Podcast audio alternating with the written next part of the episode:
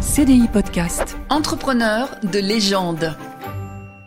Bonjour à tous et bienvenue dans Entrepreneur de légende, le podcast sur l'histoire des personnalités les plus emblématiques de l'univers de l'entrepreneuriat. Je suis Michael Icard, journaliste pour CDI Média et je suis accompagné de Sylvain Bersinger, économiste chez Asterès et auteur de la série de livres Entrepreneur de légende. Bonjour Sylvain. Salut Michael.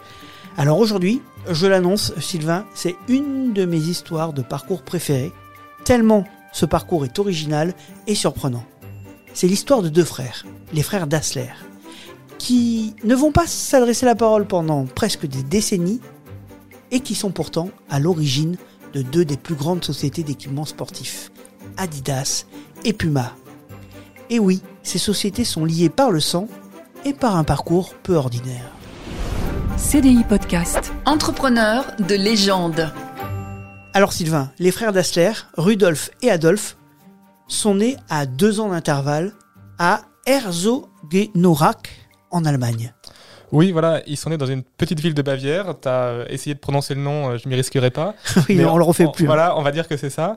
Donc effectivement, Rudolf, euh, qui surnommé Rudi euh, Dassler, est né en, 1898, et son frère Adolphe, surnommé Adi, on va, on va voir que c'est important, est né deux ans plus tard, en, 1900. Donc c'est des, enfants, donc une, fratrie de quatre enfants, d'une famille modeste. donc de cette petite ville allemande. le père travaille dans une, est ouvrier dans une fabrique de chaussures et, la mère blanchisseuse. Donc c'est vraiment la, classe populaire allemande de l'époque, sans, disons, sans, rien d'original ou sans, rien à remarquer de particulier. Ils ont deux caractères bien différents, ces frères. Oui, donc euh, Adi est plutôt euh, besogneux, réservé, euh, bricoleur, l'intellectuel, et, et, Rudy est plutôt le, blagueur, le bavard, le dragueur, le séducteur. Donc c'est vrai que deux, caractères très différents, mais ils s'entendent très bien. Alors en tout cas pour l'instant, puisqu'on va voir que ce ne sera pas toujours le cas, mais pour l'instant ils s'entendent très bien. Donc ils, font assez peu d'études, hein. c'est une famille, on dit, populaire, il faut assez vite aller, gagner sa vie. Euh, donc euh, euh, Adi Dassler, lui, il, pense un temps être boulanger, mais bon, ça lui plaît pas trop. Et comme il aime le sport, il va travailler dans la, fabrique, de, dans l'usine de, chaussures dans laquelle travaille son père. oui, c'est facile de lier sa joie pour le sport. Il, devient ouvrier dans cette, dans cette usine de chaussures. Et son frère, lui, c'est pas trop ce qu'il veut faire. Il pense un temps être gendarme, mais enfin, c'est pas très, c'est pas un projet de, très défini. Et euh, finalement, il va aussi euh, rejoindre son frère dans la, dans la fabrication de chaussures. Bon, entre-temps, il y a la guerre, ils sont quelques mois soldats, mais enfin, euh, ils, ne sont pas blessés. ils sont soldats juste à la fin de la guerre. Donc, je dirais, entre, entre guillemets, ils passent un peu entre les gouttes. Et en 1924, donc tu le dis, il s'allie et il crée une société commune. Voilà, donc euh, Adi, donc, qui, était ouvrier dans la, chaussure, euh, progressivement a l'idée de se mettre à son compte. Donc il crée au début une fabrique totalement artisanale dans, la maison familiale où, il bricole quelques chaussures. Et les deux frères se, disent, bah, on pourrait créer quelque chose d'un peu, plus, peu plus conséquent ensemble. Donc effectivement, en 1924, les deux frères créent la euh, Gebruder Dassler Schuhfabrik, donc la fabrique euh, de chaussures des frères Dassler, hein, si, on traduit. Donc qui au début vraiment une, toute petite, toute petite PME, euh, ils, font ça dans la cuisine, ils bricolent quelques chaussures.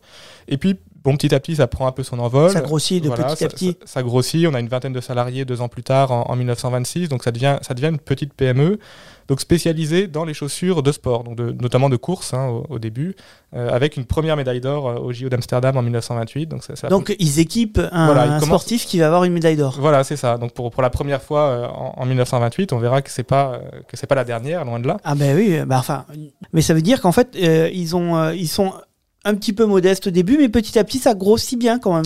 Voilà, donc euh, ça grossit notamment parce que Adi, en fait, ils sont très complémentaires. On a dit, ils ont des caractères différents. Adi, lui, c'est le, le, bricoleur, euh, l'inventeur au sens technique du terme, qui invente des nouvelles, des nouvelles techniques pour fabriquer les chaussures. Des, oui, à, l'époque, les chaussures, c'est vraiment la base de base, quoi. Faut le savoir. Hein, oui, et, et, lui, il va apporter beaucoup d'innovation euh, tout, au long, tout au long de sa carrière. Et, Rudy, lui, est plutôt le commercial. Donc, vu qu'Adi, lui, n'aime pas trop faire l'aspect commercial, en fait, il, se complète bien. Donc, l'entreprise prend bien.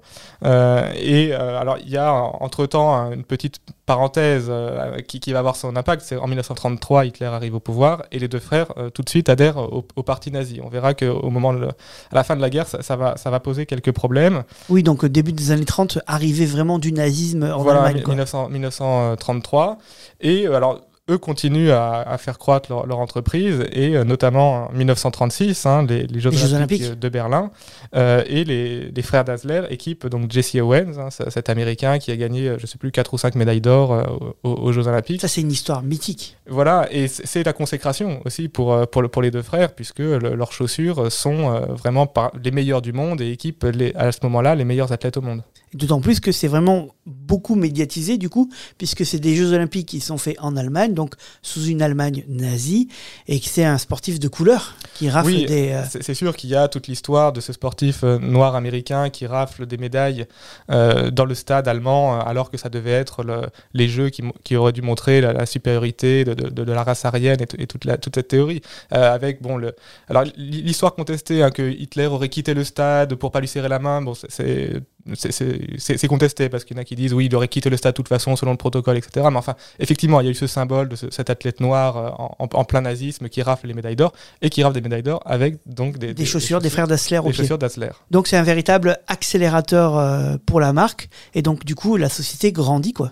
Voilà, la société grandit, euh, seulement on est en 1936 et assez vite il y a évidemment la guerre. Donc les, les frères Dassler vont être tantôt l'un, tantôt l'autre engagés dans l'armée, mais pas très longtemps parce qu'en fait le, le régime nazi va vite comprendre qu'ils sont plus utiles en, capitaine d'industrie, donc ils font des équipements militaires hein, pour, euh, pour l'armée. euh, en utilisant parfois aussi ce qui leur sera beaucoup reproché euh, du, du travail forcé, hein, des, des DSTO, des prisonniers euh, qui, travaillent, qui travaillent dans leur usine. Ils affichent quand même un, un visage un peu pro-nazi. Oui, alors ils affichent un visage pro-nazi. Euh, eux diront à la libération, quoi, à la fin de la guerre, que ils l'ont fait pour faire vivre leur entreprise parce qu'ils n'avaient pas trop le choix. C'était ça ou faire faillite. Bon, il y, a- il y a tout un débat. Hein, quelle a été réellement leur- leurs opinions et leur, et la, disons la sincérité de, de cet engagement au, au parti nazi. c'est discuté. Euh, eux s'en défendront toujours. Bon, il y, a- il y a un vaste débat. En tout cas, la guerre, c'est aussi le début un peu de leur brouille. Voilà, donc on a deux frères qui jusque-là s'entendaient parfaitement et pendant la guerre euh, commencent à se brouiller. Alors la, la brouille des frères Dassler, euh, il y a plusieurs versions, on ne sait pas exactement pourquoi ils se sont brouillés. Donc il y aurait une version euh, qui, est, qui est que pendant que Adi euh, était un moment euh, soldat, Rudy aurait essayé de draguer sa femme, euh, Ah. sa belle-sœur. Donc enfin c'est une version qui est pas certaine, mais enfin c'est une version qui circule, donc ça aurait évidemment créé une brouille. Et il y a aussi euh, probablement un, un aspect qui est que euh, chacun des deux frères aurait cru, alors à tort ou à raison, que l'autre frère aurait profité de la guerre pour mettre la main sur l'entreprise et l'évincer. Donc il y en a tantôt eu un qui a été soldat, l'autre frère aurait essayé de, de verrouiller la société pour l'expulser, après c'est l'autre qui a été appelé sous les drapeaux.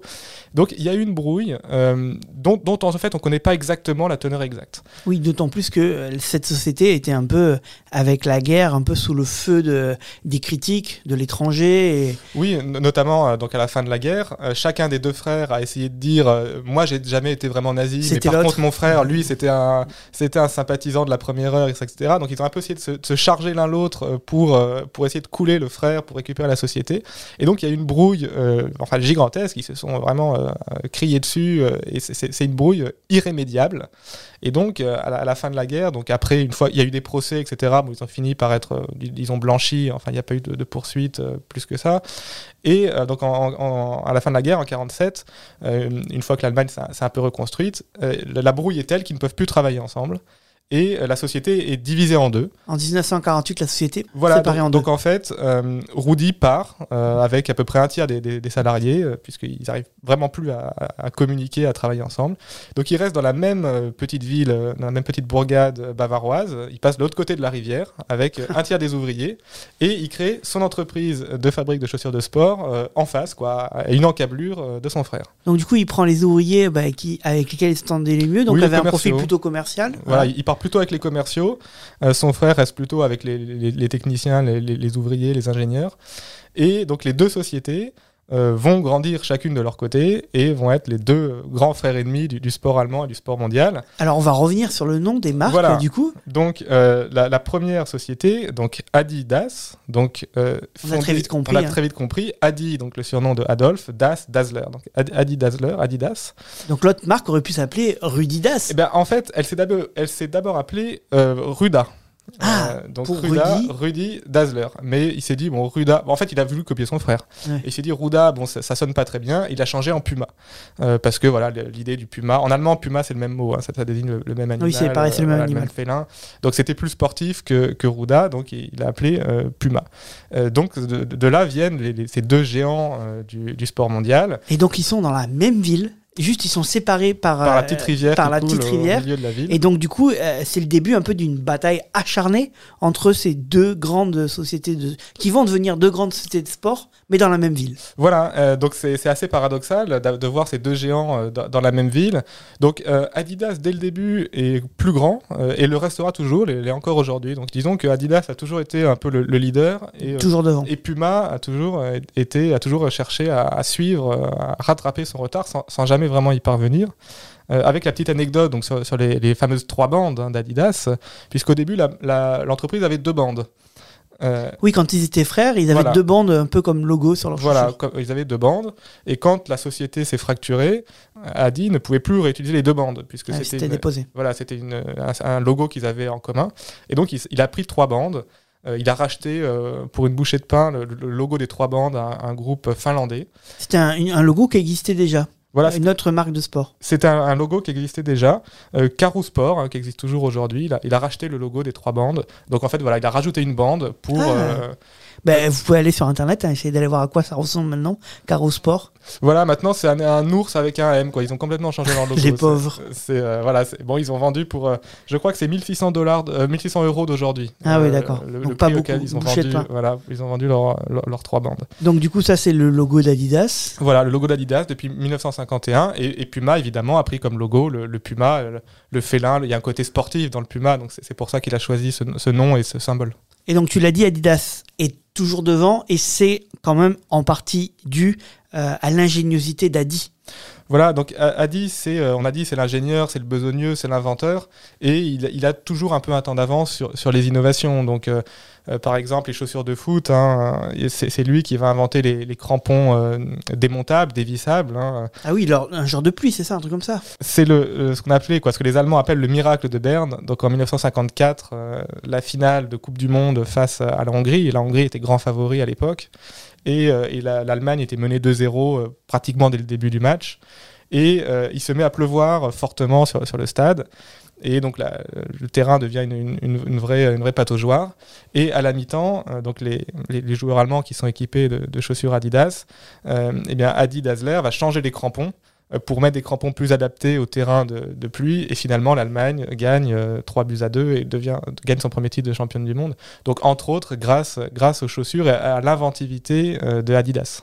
Donc il va continuer à, à créer des chaussures de, de plus en plus efficaces pour le sport, mais rapidement il y a d'autres acteurs qui arrivent dans le monde du sport. Ils sont enfin ils sont plus seulement en compétition euh, l'un contre l'autre. Oui, alors ils sont euh, au, au début, les, les Allemands, le- Adidas et Puma, c'est- dans les années euh, 50-60, c'est vraiment les grands leaders du, du sport. Il y a aussi quelques Japonais, mais c'est vraiment les, les grands leaders euh, mondiaux. Euh, par exemple, en, en 72, hein, au, au JO de Munich, euh, Adidas équipe 80% des médaillés d'or en athlétisme. Donc Ah oui. ils, écra- ils écrasent totalement le match.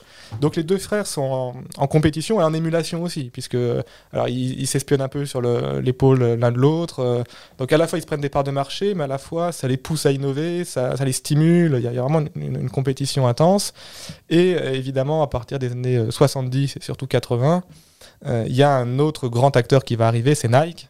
C'est donc Phil Knight. hein, le- On en a parlé dans un autre on en a parlé podcast. dans, dans un autre podcast, bien sûr, et dans un autre livre, Entrepreneur de légende. Euh, un parcours aussi assez incroyable. Et au début, Nike, euh, Blue Ribbon, tel que ça s'appelait au début, c'était vraiment le petit poussé. hein. Adidas, et Puma un peu moins, mais Adidas était vraiment euh, le géant mondial. Et Nike va réussir petit, euh, petit à petit à, à leur piquer la vedette, notamment par une série de, de fautes ou d'erreurs assez, assez grossières d'Adidas. Par exemple, Adidas n'a n'a pas du tout cru aux, aux chaussures avec de l'air dans les, dans les semelles. Il- Ah, les bulles d'air. voilà, et on, on leur a apporté cette, quand l'ingénieur leur a, leur a apporté cette proposition sur un plateau, ils l'ont rejeté euh, un peu dédaigneusement et, et Nike l'a récupéré. euh. Il y a eu un peu pareil avec Michael Jordan, que, que Adidas n'a pas voulu euh, lui faire un contrat un peu, un peu attractif, du coup il est, il est parti chez, chez Nike. Alors qu'il n'était pas encore connu, ils auraient pu miser Voilà. sur lui. Et ils auraient pu miser sur lui et ils n'ont pas voulu et Nike a, Nike a eu plus de, fier- plus de flair à ce niveau-là. Oui, donc du coup, une compétition euh, internationale avec Nike est arrivée au milieu un peu du tableau, mais par contre dans leur ville, c'est toujours ces deux euh, sociétés qui se livrent une guerre quasiment euh, à couteau tiré, même dans les rues de la ville. Oui, en fait, la, la, ville, en fait, quoi, pendant longtemps, maintenant c'est un peu moins vrai, mais pendant longtemps, la ville a été coupée en deux. C'est-à-dire que les gens qui travaillaient chez Adidas ou chez Puma euh, ne se parlaient pas, allaient dans leur bar euh, particulier, allaient dans leur boulangerie à eux, allaient dans leur club de foot à eux, euh, parce que c'est une petite ville, hein, c'est, ça doit être quelque chose comme 20-30 000 habitants, donc, euh, donc deux mastodontes comme ça, pratiquement tout le monde dans la ville travaille ou a un proche qui travaille, soit chez Adidas, soit chez Puma. Donc, donc la ville a vraiment pendant plusieurs décennies été coupée en deux. Quoi. Il y avait le- les quartiers Adidas, les quartiers Puma, les magasins, les associations. Et on portait Puma, pas de Puma quand on ah bah, était. évidemment pas, évidemment pas. On on n'allait pas porter la, la- la marque du concurrent. C'était très, très, très segmenté. Après, ça, depuis quelques décennies, ça s'est un peu, euh, un, peu estompé cette rivalité. Il y a une légende qui dit que les gens regardaient d'abord ce qu'ils avaient Voilà, au pied la- avant oui, de se dire bonjour. En, en effet, la, ville des coups tordus, comme on l'appelait, puisque les gens, quand, ils- quand ils croisent quelqu'un, ils commencent par regarder le- les chaussures. Est-ce que que t'es Puma ou Adidas? Et bon, je te parle ou je te parle pas euh, en fonction des chaussures que tu as. Il y, a- il y a cette petite anecdote, en effet. Et donc du coup, euh, cette, euh, cette compétition, euh, bon, qui est entre deux frères, elle va continuer jusqu'à la mort des frères.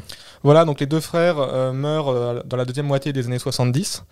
Et euh, ensuite, bien sûr, la rivalité euh, entre les deux groupes perdure, euh, perdure par la suite. Alors, les, les groupes vont, ne, sont plus des entreprises familiales. hein. Dès, les années 80, les, les héritiers revendent les parts.